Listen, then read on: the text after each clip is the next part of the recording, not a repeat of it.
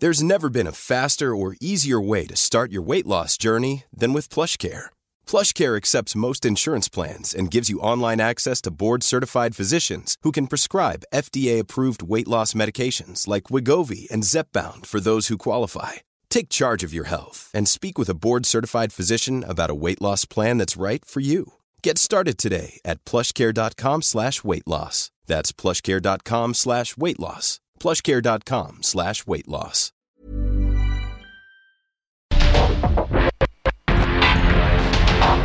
Porque el mundo actual no se entendería sin la economía, las finanzas y los negocios. Acompaña a Mario Maldonado, el columnista de negocios más joven y objetivo del periodismo financiero en su programa. Bitácora de negocios.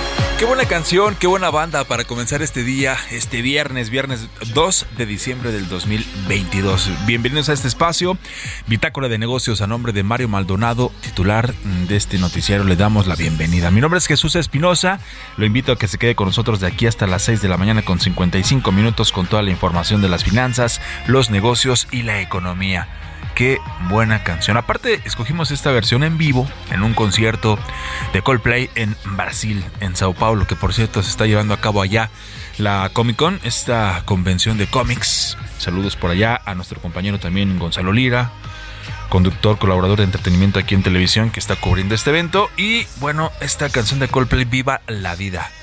Y aparte es un espectáculo verlos en, en vivo siempre con un no solamente es ir escuchar sino también es ver todo, todo lo que tienen montado para sus conciertos. Y Viva la Vida creo que es una de las mejores canciones de esta banda. Pertenece a su cuarto álbum de estudio y fue lanzado el 7 de mayo del 2008 y para que vean los alcances ganó en la categoría Canción del Año en los premios Grammy el 8 de febrero del 2009 y con más de 20 años de carrera con discos tan exitosos y que han recorrido el mundo.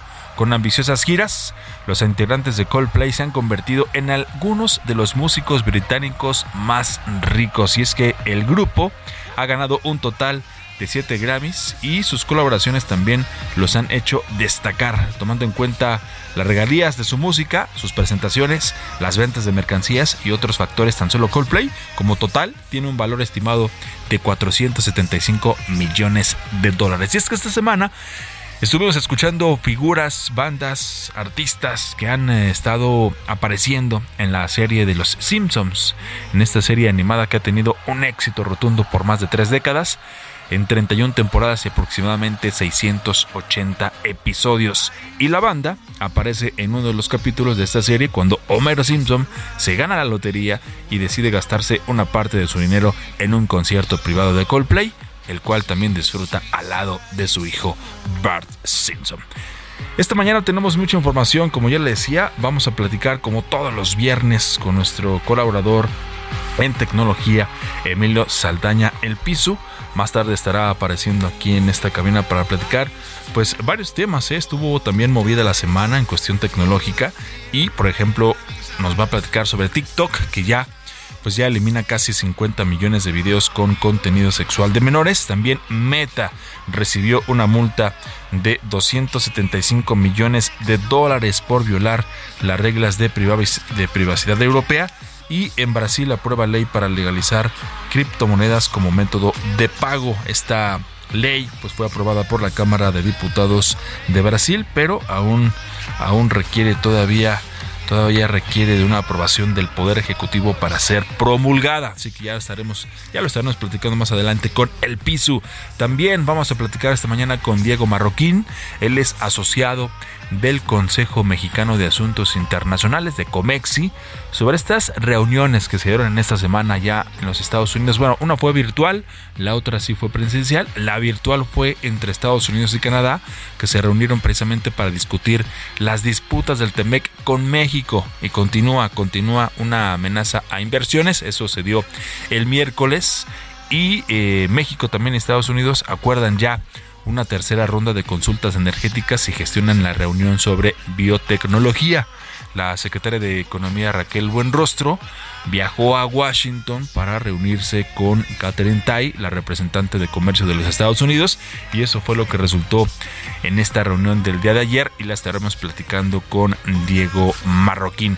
Y también vamos a platicar con José Medina Mora, él es presidente nacional de la Confederación Patronal de la República Mexicana, la Coparmex, sobre lo que se dio a conocer ayer y que ya se venía cocinando y se hizo oficial este aumento al salario mínimo general de 172.87 a 207.44 pesos para el 2023 fue acordado por unanimidad en la CONASAMI. Estaremos platicando con Coparmex sobre este asunto.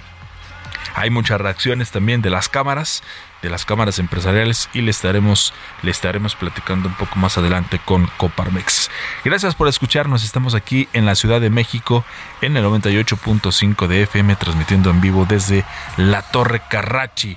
Y también nos escuchamos en otras partes de la República Mexicana. Y también por supuesto le agradecemos. En Guadalajara, por ejemplo, estamos en el 100.3, estamos en Monterrey en el 99.7, Tuxtla Gutiérrez 88.3, también en Oaxaca en el 97.7, en Chilpancingo en el 94.7 también y en el Istmo en el 106.5. Vaya jornada también ayer, ayer en el Mundial, ¿eh? Qué partidos, qué sorpresas se han dado en este torneo. Primero comenzó con sorpresas como la derrota, cuando, cuando comenzó este torneo, la derrota de Alemania frente a Japón, o sea, recordará usted. Después vinieron otras sorpresas por los partidos de ayer. Si usted los vio, estuvieron muy emocionantes, eh, estaban al mismo tiempo, obviamente, jugándose el, el Costa Rica-Alemania y por otro lado estaba el Japón-España. En el papel, en los pronósticos, en las quinielas seguramente de la mayoría, pues se iban con España y se iban con Alemania, ¿no? Bueno, Alemania hizo lo suyo, ganó, ganó 4-2, aunque Costa Rica estaba dando la sorpresa. Y del otro lado, Japón. Japón se impuso a España 2 por 1 y con ese marcador con 2 por 1 se estaban calificando tanto Japón como España en la siguiente fase y quedaban fuera Alemania otra vez, porque en el Mundial pasado también quedó fuera en la fase de grupos y quedó fuera también Costa Rica. Alemania necesitaba pues meterle más de seis goles, porque por diferencia de goles entre España y Alemania, que España le goleó a Costa Rica, ¿cuántos fueron? ¿Siete? 7-0, 7-1, ¿cuánto fue el, el, marcador? 7-0, ¿no? Entonces por eso necesitaba pues más, más goles en Alemania y no se pudo. Así que bueno, continuará la jornada este fin de semana y ya estaremos, ya estaremos disfrutando los octavos de final allá en Qatar. Son las 6 de la mañana con 11 minutos. Quédese con nosotros. Le presento como todos los días el resumen de lo más importante en las finanzas, los negocios y la economía. Ya comenzamos.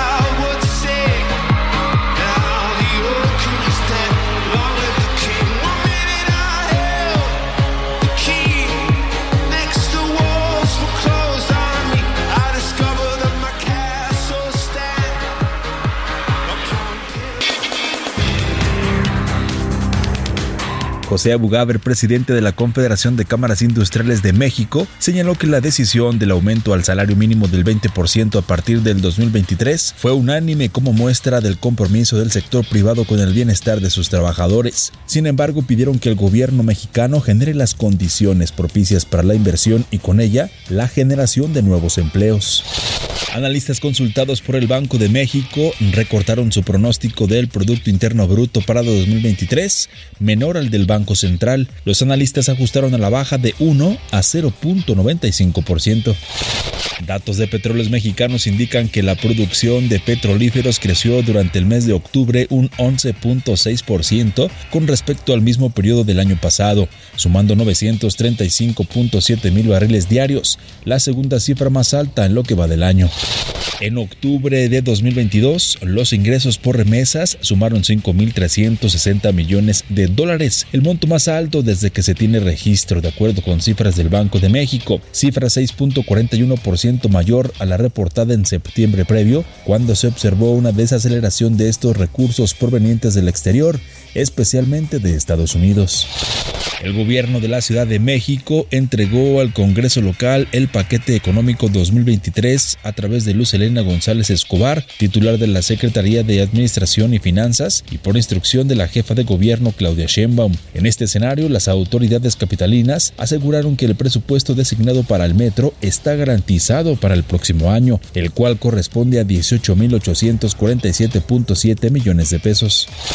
La firma Santa Marina Esteta aseguró que las pequeñas y medianas empresas pueden caer en la informalidad ante la entrada en vigor de la totalidad de la ley laboral porque les sería imposible cumplir con el exceso de normas, regulación e inspecciones. Juan Carlos de la Vega, socio director de la firma de abogados, reveló que la posibilidad de que una pequeña empresa pueda cumplir con toda la normatividad que se impone es prácticamente imposible y es más factible que caiga en la informalidad.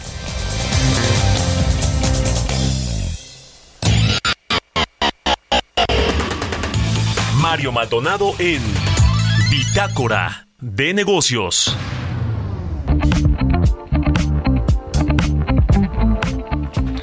Y bueno, seguimos, seguimos eh, agradeciéndole porque quiero compartir nuevamente con ustedes esta información, esta información de suma importancia para todo el grupo, para el Heraldo Media Group, porque gracias a usted seguimos siendo el grupo de medios digitales más grande de México, de acuerdo a Comscore, el mes de octubre del 2022.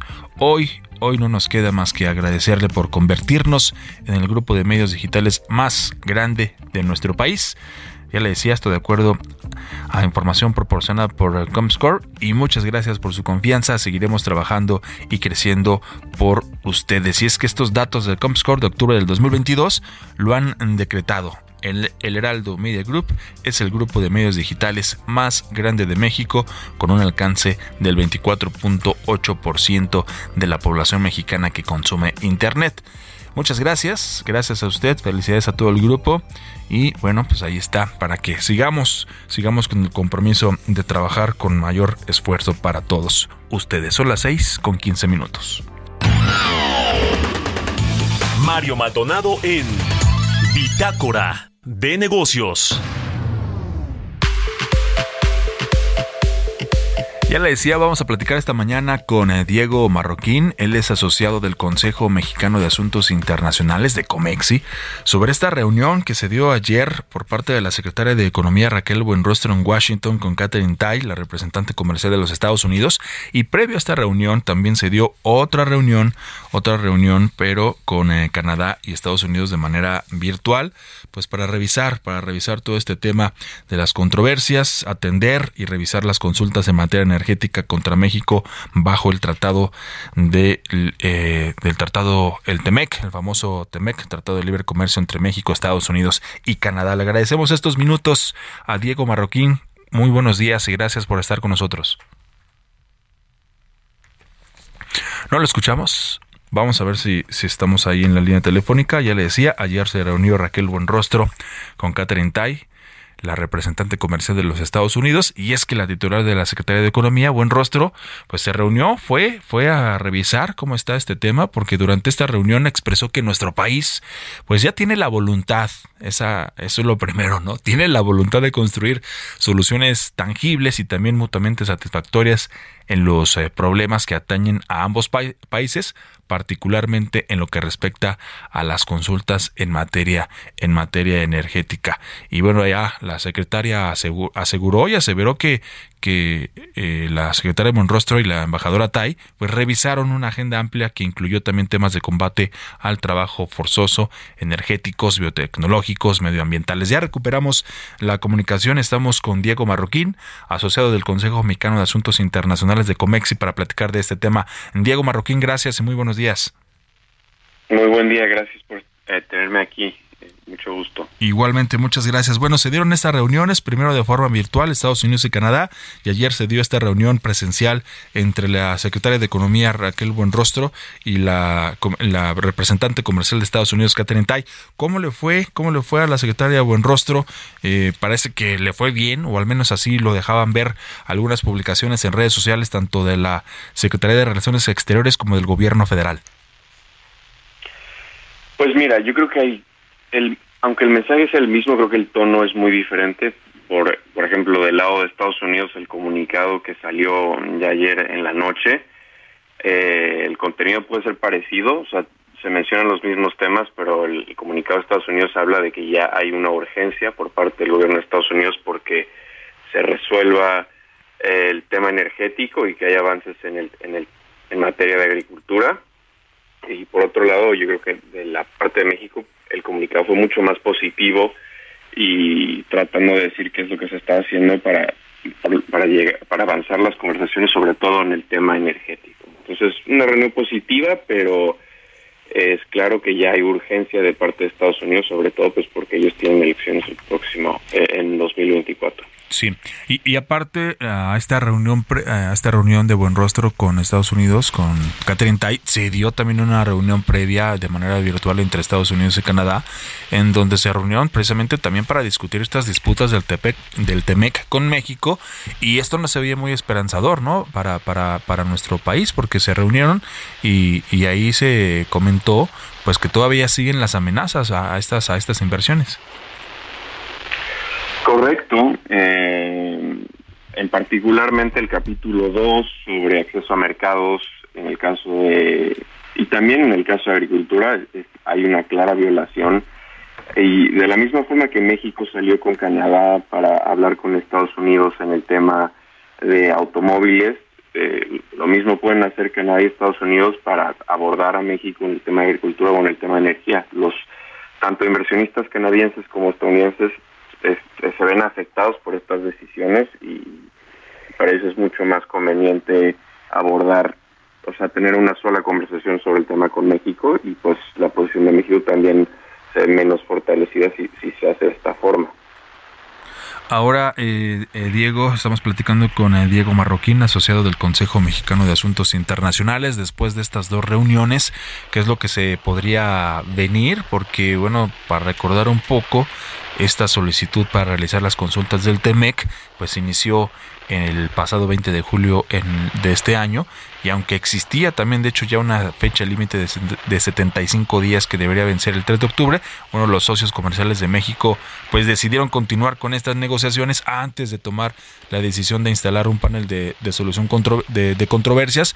Después de esas dos reuniones, desde su punto de vista, ¿qué es lo que se puede venir para, para México? Claro, pues bueno, la secretaria de Economía mexicana ha propuesto que vuelva a haber otra reunión en Ciudad de México para tratar los temas de energía.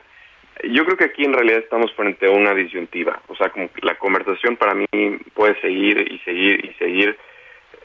Dudo que el gobierno de Estados Unidos y el de Canadá tengan la paciencia para seguir la conversación si no hay avances eh, importantes en estas conversaciones, es decir, compromisos de parte del gobierno mexicano de que se van a respetar las, las inversiones de su país en México. Estamos ante una disyuntiva entre el, eh, criterios técnicos y, la agenda ideológica del, gobierno. O sea, ¿qué, va a pesar? una revisión técnica sobre en dónde pueden encontrar espacios de compromiso los tres países o la agenda ideológica de la presente administración en materia energética y ahora en agricultura y organismos genéticamente modificados. Y finalmente, Diego, pues también se dio el tema del maíz, ¿no? La embajadora Tai pues reiteró a nuestro país esa importancia de la implementación total de la prohibición de la importación de, de, bienes hechos con trabajo forzoso, así lo, así lo calificaron, plasmada en este, en este TEMEC, ese es otro tema. Exactamente. Eh, el Departamento de Trabajo de Estados Unidos ya había identificado casos de trabajo forzado en la siembra de chile y de tomate, si no me equivoco. En el caso del maíz amarillo es un poco diferente. Eh, México es el país que más importa maíz en todo el mundo. El 90% de ese maíz viene de Estados Unidos y viene de estados que son particularmente importantes para Estados Unidos, como lo es Iowa, que es clave en todas las elecciones presidenciales eh, otros estados como Nebraska y Missouri también exportan muchísimo maíz a México. Yo creo que el gobierno de Estados Unidos va a generar mucha más presión en el tema del maíz que en el tema de energía porque tiene un impacto inmediato tanto en términos eh, económicos de creación de empleo y en términos políticos por la importancia que tienen estos estados en la configuración política de ese país.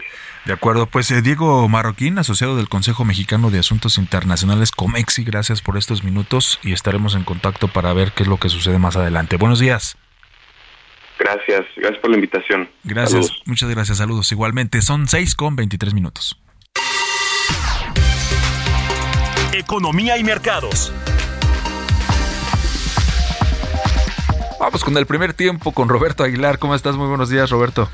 ¿Cómo estás Jesús? Me da mucho gusto hablarte a ti y a todos nuestros amigos. Pues fíjate que los mercados están eh, mixtos a la espera justamente de un dato que es el dato de creación de empleo en Estados Unidos, que se va a dar un poquito más tarde.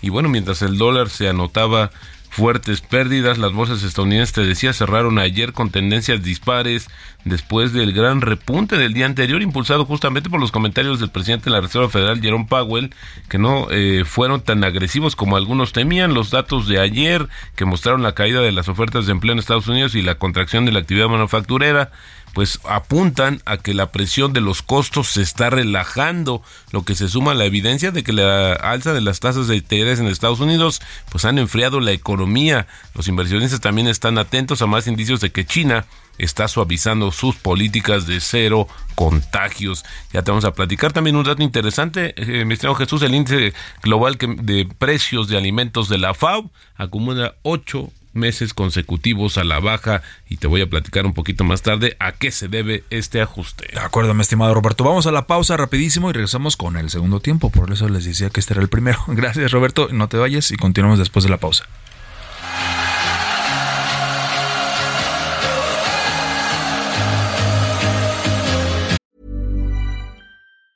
This Mother's Day, celebrate the extraordinary women in your life with a heartfelt gift from Blue Nile. Whether it's for your mom, a mother figure, or yourself as a mom, find that perfect piece to express your love and appreciation. Explore Blue Nile's exquisite pearls and mesmerizing gemstones that she's sure to love. Enjoy fast shipping options like guaranteed free shipping and returns. Make this Mother's Day unforgettable with a piece from Blue Nile. Right now, get up to 50% off at BlueNile.com. That's BlueNile.com.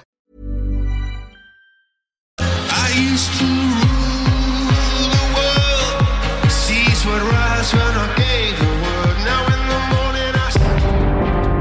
En un momento continuamos con la información más relevante del mundo financiero en Bitácora de Negocios con Mario Maldonado. Regresamos.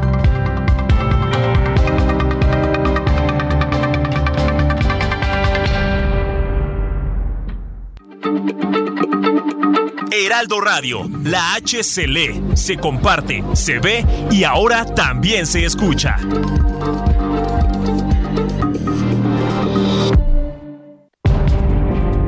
Estamos de vuelta en Bitácora de Negocios con Mario Maldonado.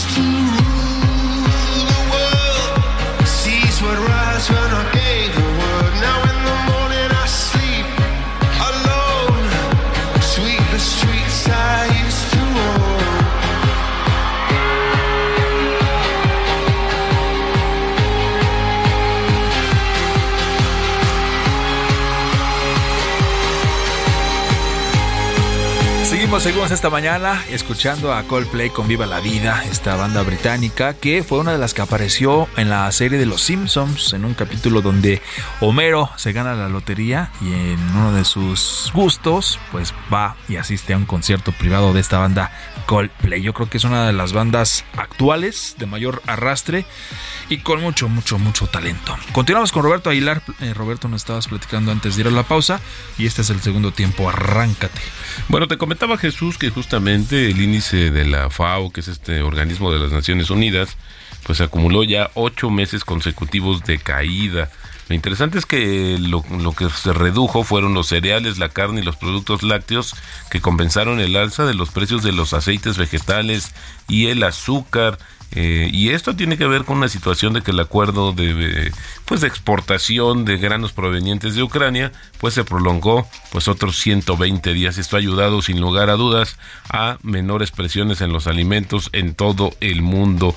También te comento que los futuros del crudo operaban estables en camino a cerrar la semana al alza antes de la reunión del domingo de la Organización de Países Exportadores de Petróleo y sus aliados, la OPEP Plus, y de la entrada en vigor de la prohibición de la Unión Europea sobre el crudo ruso que va a iniciar justamente el lunes. Se espera que la OPEP, mi estimado Jesús, mantenga su último objetivo de reducir la producción de petróleo en 2 millones de barriles diarios cuando se reúna el domingo, pero algunos analistas creen que los precios del crudo podrían caer si el grupo no realiza más recortes. También te comento que el dólar operaba cerca de, su mínimo de 16 semanas frente al resto a una canasta de monedas donde el mayor peso lo tiene el euro a la espera justamente de datos claves sobre el mercado laboral que se van a dar más tarde como te comentaba mientras que el yuan se encaminaba a su mayor alza semanal desde que China revaluó su moneda allá en el 2005 fíjate que esto tiene que ver con esta flexibilización potencial que tendría justamente las eh, la política de cero de cero tolerancia y bueno pues le están apostando fuerte a lo que suceda pero por lo pronto hay ciudades o el país en su conjunto sigue reportando niveles récord justamente de contagios el tipo de cambio cotizando en estos momentos en 19.15. Fíjate, ya hay que recordar que marcó el mínimo del año en 19.07. Con esto tenemos una ganancia anual de 6.4%. Y la frase, la frase del día de hoy, lo que aprendemos de la historia es que las personas no aprenden de la historia. Esto lo dijo en su momento Warren Buffett. Creí que esa, también se la estabas dedicando a la selección mexicana. Exactamente. ¿Cómo aprenden? Con dedicatoria. con dedicatoria. Perfecto, estimado Roberto. Vamos a lo que sigue. Son las 6 con 33, ya casi con 34. Todavía no, bueno, en un momentito más vamos a ir con la con la entrevista que le tenemos preparada sobre el salario mínimo que ya le decíamos ayer se hizo oficial, este salario mínimo que va a pasar de 172.87 a 207.44 eh, pesos para el 2023, fue lo que se acordó por unanimidad en la CONASAMI y lo vamos a platicar en unos minutos ya con José Medina Mora, que él es el eh, presidente nacional de la Confederación Patronal de la República Mexicana de la Coparmex y que nos da mucho gusto que nos tomen la, llamada en esta mañana. Eh, ¿Cómo está? Muy buenos días. Lo saludamos con mucho gusto Roberto Aguilar y Jesús Espinosa. No, todavía no está, tenemos ahí, todavía no está. En unos minutos más lo vamos, lo vamos a contactar, mi estimado Roberto, pero bueno, ya es un hecho. A partir de enero del 2023 será, será efectivo este, este aumento al salario mínimo. Sí, fíjate que interesante por el tema de, pues es un acuerdo tripartita, trabajadores, patrones y gobierno, que se reúnen justamente y que bueno, pues al final del día se han dado muchas especulaciones y al final se había como adelantado un poquito también que ese era el nivel 20%. Hay que recordar que el año pasado el incremento fue de 22%, pero bueno, se alertó también de las medidas o de los, las repercusiones que pudiera tener este incremento en las percepciones de los trabajadores que podrían pues todavía eh, eh, provocar o, o sumar a las presiones inflacionarias que vive justamente México y que bueno pues va a tardar un poco más de lo que se pensaba regresar a los niveles eh, objetivos del Banco de México, que son tres más menos un punto porcentual. Así es que interesante, mi estimado Jesús, porque te decía que esto al final del día tiene una serie de repercusiones, porque es esto, este 20%, al igual que los otros años, se sirve como base para otros, para incrementos de otra naturaleza que no necesariamente sea el salario mínimo. Así es que, bueno, pues eh, tenemos una recuperación importante de lo que sucede justamente en estos en estos años, en estos últimos años, que se ha dado un incremento de medio de doble dígito y también eh, es importante aclarar, mi estimado Jesús, o explicar que justamente hubo un tema, un proceso eh, no era tan sencillo, eh, justamente pues con la situación de poder modificar eh, o incrementar el salario mínimo así en esas proporciones. Por supuesto, ya, ya tenemos ahora sí en la línea a José Medina Mora, el presidente nacional de la Confederación Patronal de la República Mexicana, para platicar de este aumento al salario mínimo. Muchas gracias por esta comunicación. Los saludamos esta mañana Jesús Espinosa y Roberto Aguilar. Sí, muy buenos días, Roberto, Jesús, qué gusto saludarlos. Muchas gracias. Eh, la primera pregunta es, ayer se destacó que fue unánime justamente eh, la decisión, estos acuerdos para llegar al incremento porcentual del 20%. Sin embargo, también el sector empresarial pues también pide otro tipo de condiciones porque se van a juntar muchas cosas, don José, para el próximo año, esta situación que se está discutiendo todavía de las vacaciones, el aumento también de las cuotas a, a los fondos de pensiones por parte de los empleadores y ahora la situación del incremento porcentual para el salario mínimo. Sí, es correcto. La, decisión sí fue por unanimidad. Eh, como saben, la, en la CONASAMI es un organismo tripartita. Eh, habíamos propuesto desde el sector empresarial un aumento que cubriera la inflación, eh, más una, un monto independiente de recuperación, una MIR, para llegar a un 15% los sindicatos de los trabajadores habían propuesto un 25, eh, después el gobierno propuso un 20, finalmente hicimos el ejercicio en esos tres escenarios. Eh, hay que recordar que el objetivo que tenemos es llevar el salario mínimo a la línea del bienestar familiar, es decir, que, eh, como nos dice el INEGI, en promedio una familia de cuatro personas, de las cuales dos trabajan. Tenemos que lograr que dos salarios mínimos alcancen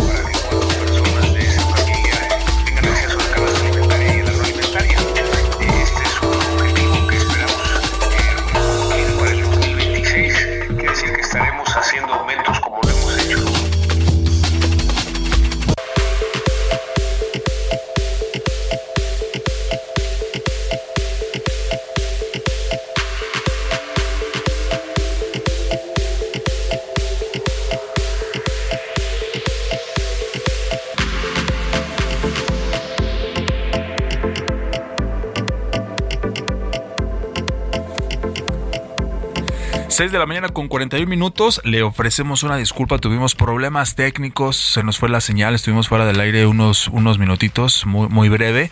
Pero ya lo solucionó acá el ingeniero. Así que le ofrecemos una disculpa. Y continuamos, continuamos con la entrevista con José Medina Mora, el presidente nacional de la Confederación Patronal de la República Mexicana. Eh, don José, lo saludamos nuevamente. Roberto Aguilar y Jesús Espinosa. Una disculpa. Muchas gracias, don José, por mantener la comunicación. Pues nos comentaba acerca de esta negociación, cómo se llegó y también que se está cuidando eh, el tema inflacionario, la informalidad. Al final del día, eh, ¿hay algún riesgo con este incremento del 20%, don José? No, lo que consideramos es que este aumento del 20% compuesto con un 10% para cubrir inflación, es decir, inflación más dos puntos, más otro 10%, que es lo que se llega a este 20% a aplicar nada más a los salarios mínimos, eh, no consideramos que tenga riesgo de generar una mayor inflación ni tampoco mayor informalidad y es por eso que lo que hacemos eh, en el análisis es cuidar que no suba demasiado rápido el salario mínimo que pudiera generar precisamente inflación o informalidad. Eh, como les comentaba, el objetivo que tenemos es eh, llegar para el 2026 a la línea del bienestar familiar para que en una familia de cuatro personas donde dos trabajan esos dos salarios mínimos alcancen para que las cuatro personas tengan acceso a la canasta alimentaria y la no alimentaria. Eh, por otro lado, ya bien lo comentaban ustedes, son tres aumentos en costos para las empresas, porque además del aumento del salario mínimo está el aumento en los días de vacaciones, que tendrá también su repercusión en la prima vacacional y precisamente en el pago de esos días de vacaciones para reemplazar al personal que esté eh, tomando sus vacaciones.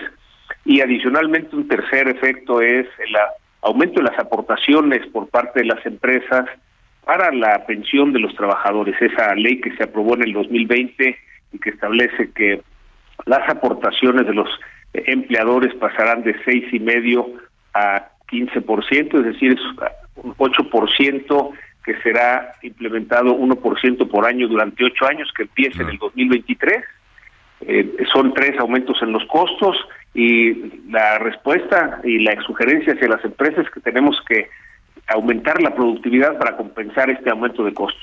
Y sobre todo lo comentaba don José que sea progresivo esta situación, pues que al final del día no encarezca, no sume más al costo elaborar a las compañías y como usted decía, pues que generen la informalidad, pero lo que sería peor es que detuvieran o frenaran planes de expansión en esta justamente pues al ver la situación, porque no solamente son estos costos, ¿no? No solamente son los costos laborales, todo lo que estamos hablando porque si efectivamente la inflación al consumidor está subiendo, pero la del productor también y hasta un poquito más arriba, don José. Sí, estamos en un entorno de alta inflación. Eh, si bien es cierto que ha empezado a, bajar, es muy poco lo que ha bajado. Eh, había llegado ya a un tope de 8.7, bajo 8.4, está en 8.14. La expectativa que tenemos es que eh, seguirá bajando, pero muy lentamente durante el, todo el 2023. La expectativa es que cierre entre un 5 y un 6% el 2023 y sea hasta el 2024 que se alcance esta meta del Banco de México de 3 más menos 1%. Eso sí es un factor que hay que considerar, eh, pero por otro lado, pues también la eh, economía está tomando una mayor eh, dinámica, se espera un cierre en el crecimiento económico del 3%, que es más de lo que se esperaba a principio de año. sin embargo, aún con ese 3%, no eh, habremos recuperado el nivel de la economía que teníamos previo a la pandemia. Recordarán que cayó en el 2020 ocho y medio por ciento la economía, el rebote del año pasado fue del 5 por ciento, aún con este 3 por ciento en el 2022 no alcanzaremos el nivel de la economía previo a la pandemia, será hasta el próximo año. Eh, don José Medina Mora, presidente de la Coparmex, ¿cuál es su opinión? Me gustaría aprovechar justamente el tema del nearshoring y este, esta situación que hoy está beneficiando a México. Se habla que puede ser la oportunidad de oro para la economía mexicana, pero sí hace falta mejorar las condiciones. Si así estamos recibiendo mayor inversión extranjera, pues también hace falta fomentar la local y que justamente haya más eh, seguridad, más certidumbre esto sería una historia totalmente diferente, ¿no? Sí, hay grandes oportunidades de inversión en el país. Simplemente cuando volteamos a ver que China dejó de venderle a Estados Unidos el 4% de su comercio y que solo capturamos el 0.5%, mientras que países tan lejos como eh, Vietnam capturó el 1.8%, nos da idea de las oportunidades que estamos desaprovechando. Sí consideramos que el nearshoring es una gran oportunidad para nuestro país eh, lo que hemos encontrado con empresas que quieren invertir en nuestro país es que efectivamente hay esta incertidumbre eh, generada eh, por esta solicitud de consulta de los gobiernos de Estados Unidos y Canadá en cuanto a saber si vamos a cumplir lo que firmamos en el TEMEC, en donde nos comprometimos a que habría condiciones de igualdad a las empresas americanas, estadounidenses y canadienses, pero luego se aprueba la ley de la industria eléctrica que le da prioridad de despacho a la Comisión Federal de Electricidad y esto es lo que tiene detenidas esas inversiones que generarían precisamente el crecimiento económico que necesitamos en el país. Por supuesto, don José Medina Mora, presidente de la Nacional de la Confederación Patronal de la República Mexicana, muchísimas gracias por sus comentarios y una disculpa nuevamente por esta situación técnica. No, no, pero así es la tecnología. Eh, sí, muchas gracias. Y buen José. Muy buenos días. Hasta luego. Hasta luego, muy buenos días. Son las 6 con 48. Vamos a lo que sigue. Tecnología.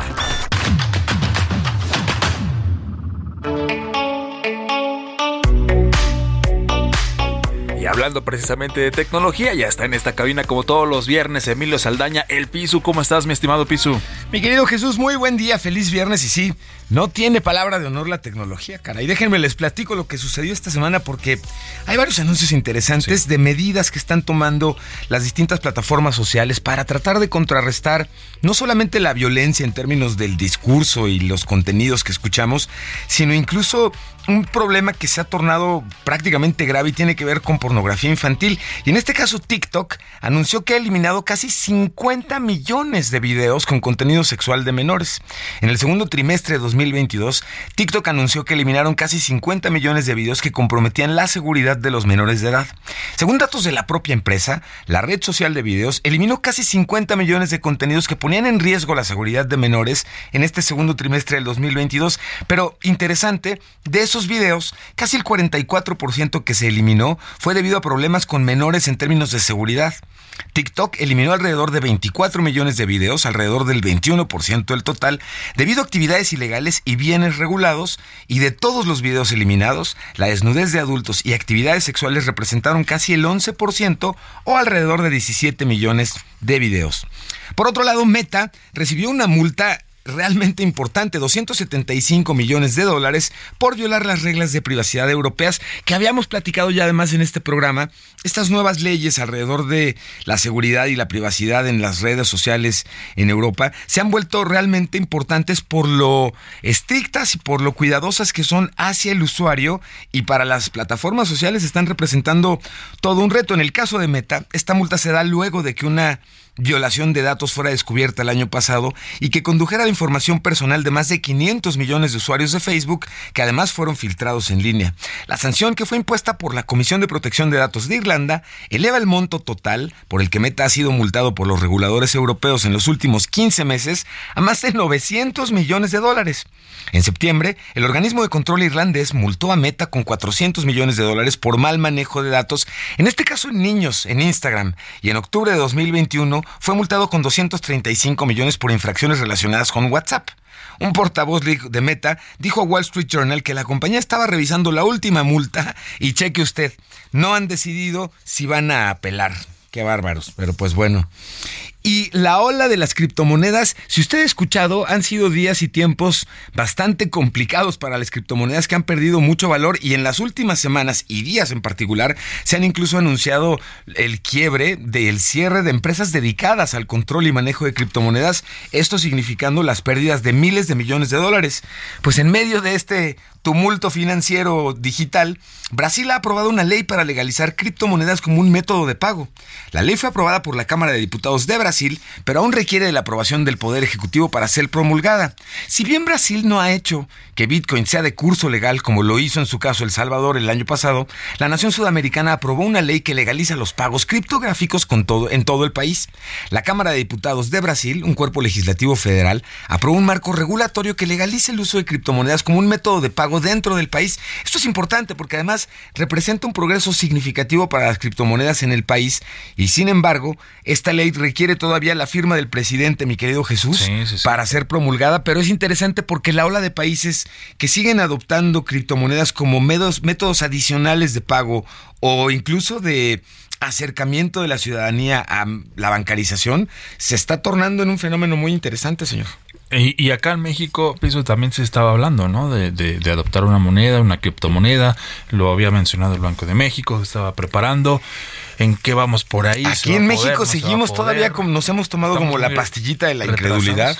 Retrasados porque el Banco de México ha, ha, dicho ya que no consideran que, la, que las criptomonedas puedan ser viables para usarse como un método de pago. Sin embargo, hay esfuerzos como el de la senadora Indira Kempis, que ha estado impulsando mucho precisamente lo contrario, es decir, que sí, que México considere el uso de criptomonedas como una opción, particularmente no solo en términos de Bitcoin y pagar con criptomonedas, sino esto último que comentábamos, señor, que las criptomonedas son un excelente camino para la bancarización. Quienes hoy no tienen, por ejemplo, comprobante de domicilio, forma de demostrar a nivel documental todo lo necesario para sacar una cuenta de banco, sí pueden sacar una cuenta en línea para poder tener criptomonedas y eso finalmente acerca o reduce brecha digital y reduce la brecha, la brecha en términos de, de bancarización que es tan relevante en nuestro país. Es decir, no hay forma de tener, por ejemplo, pagos digitales realmente masivos en la medida en la que las personas no tengan cuentas de banco. Entonces, exactamente. Y entonces, si el mundo se está adaptando a este tipo de pago, pues México se verá obligado, ¿no? Así es. Debería verse obligado también a entrarle porque si no, pues no- nos vamos, nos vamos rezando. Ya vemos que el rechazarlo por completo, en muchos casos con la tecnología, no es normalmente el mejor camino, señor. Bueno, pues ahí está. Estimado Mm. Piso, muchísimas gracias. Muy feliz fin de semana, muchas ¿Y gracias, ¿Cómo señor. andas de ánimo después de la selección mexicana? Ay, un poco cabizbajo, entre cabizbajo y me lo dije, ¿no? Bueno, pues ya a darle la vuelta a la página, se habla mucho, se habla mucho de que de lo que se debe hacer, pero pues de eso quién sabe, del dicho al hecho. Ay, sí, señor. Otros cuatro años para esperar la ilusión. Otros cuatro años que va a ser aquí en México, de hecho, ¿no? Además. Entonces no va a tener que entrar al torneo de eliminatoria, ya está calificado México para el otro mundial, entonces dicen, bah, Somos buenos o somos mejores Relajado, cuando somos de casa, ¿verdad? Exacto, sí, sí, nos ha ido bien, nos ha ido bien cuando se ha hecho los- el torneo aquí en, aquí en México. Pero bueno, ya nada más para cerrar, ayer en la Plaza de Toros México, Rafael Nadal concluyó su gira por Latinoamérica, este tenista español, histórico, por supuesto, tiene números impresionantes y lo terminó ayer aquí en la Ciudad de México, que tal parece, pues ya está ya está prácticamente en el, en el retiro. Pero bueno, un espectáculo ayer anoche en la Plaza de Toros México. Nos despedimos. Muchas gracias a nombre de Mario Maldonado, titular de este espacio, que ya estará de regreso el próximo lunes. Gracias a DJ Kike, como siempre, como todos los días. Gracias al ingeniero Adrián Alcalá por, la, por el apoyo aquí en la producción. Quédese con Sergio y Lupita. Nos escuchamos el próximo lunes. Mi nombre es Jesús Espinosa y la mejor noticia, la mejor noticia es que ya es fin de semana. Esto fue Bitácora de Negocios con Mario Maldonado.